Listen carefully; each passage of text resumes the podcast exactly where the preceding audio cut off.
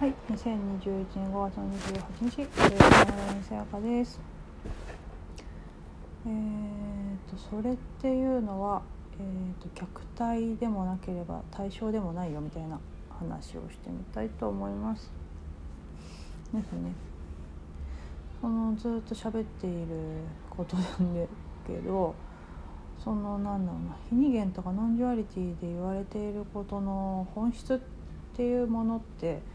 えー、とだからその対象とか客体じゃない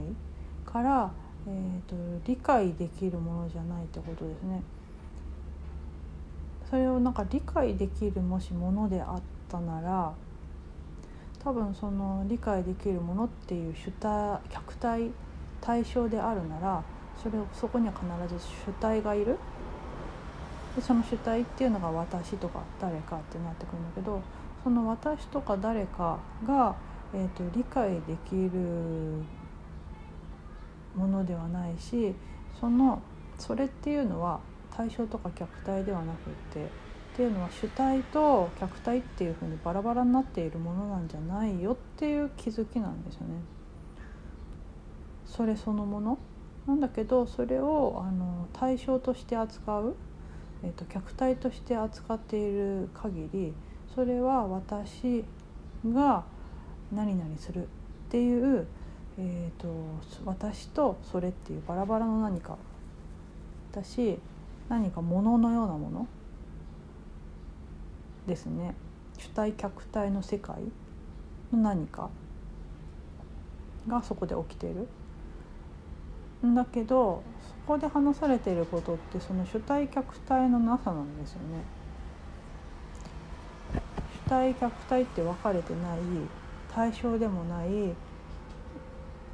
客体でもないものじゃない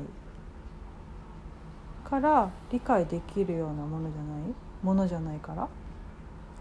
どちらかというと気づきですよね。私とか。わたあうんだからすごい感覚的。ああ ああああああって言葉にならないやつですね。ああそうかっていうか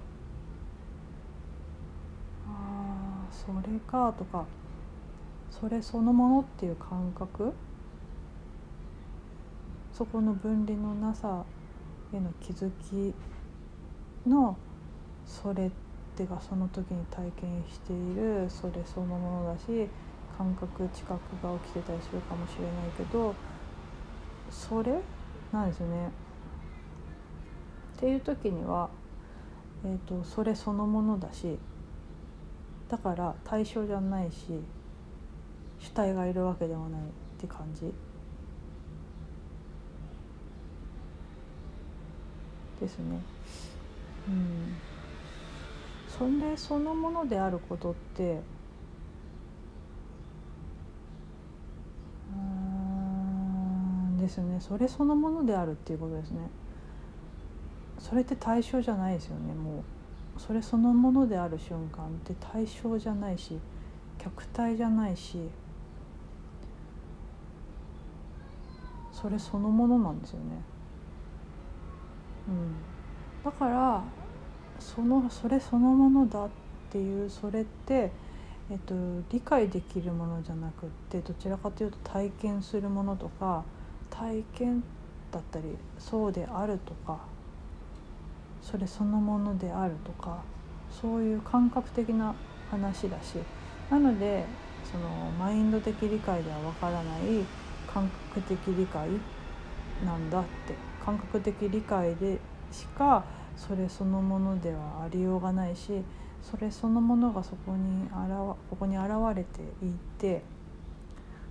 それそのものだねっていう感覚体感でしか気づきようのないそれってもうそれそのものである時対象じゃないんですよね。私がそれを見ているんじゃなくて私はそれだし私はがそれっていうかそうであるとか私があるとかいう表現になってくる。なので、えっと、一生懸命にそれを、えーと、理解しようとしますよね。マインドでやろうとすれば。算数とか国語とか理科とか社会みたいに何か勉強するより何かを概念的に理解する。っていうやり方でそれに触れていってもそれって対象じゃないから理解できないんですね。いくらマインドでやればやるほどそれが対象になっていくっていうことでの状態でそれが起きないんですよね。客主体客体っていう視点で、えっと、起きようがないっていうのはえっと、主体客体のなさそれそのものであるっていう、えっと、気づきだからなのである程度、えー、とそれを理解することはできるし、えー、とある程度というかそれについて理解することはできる。それを概念的に理解したり、えー、と表現したりすることはできる。けれどそれって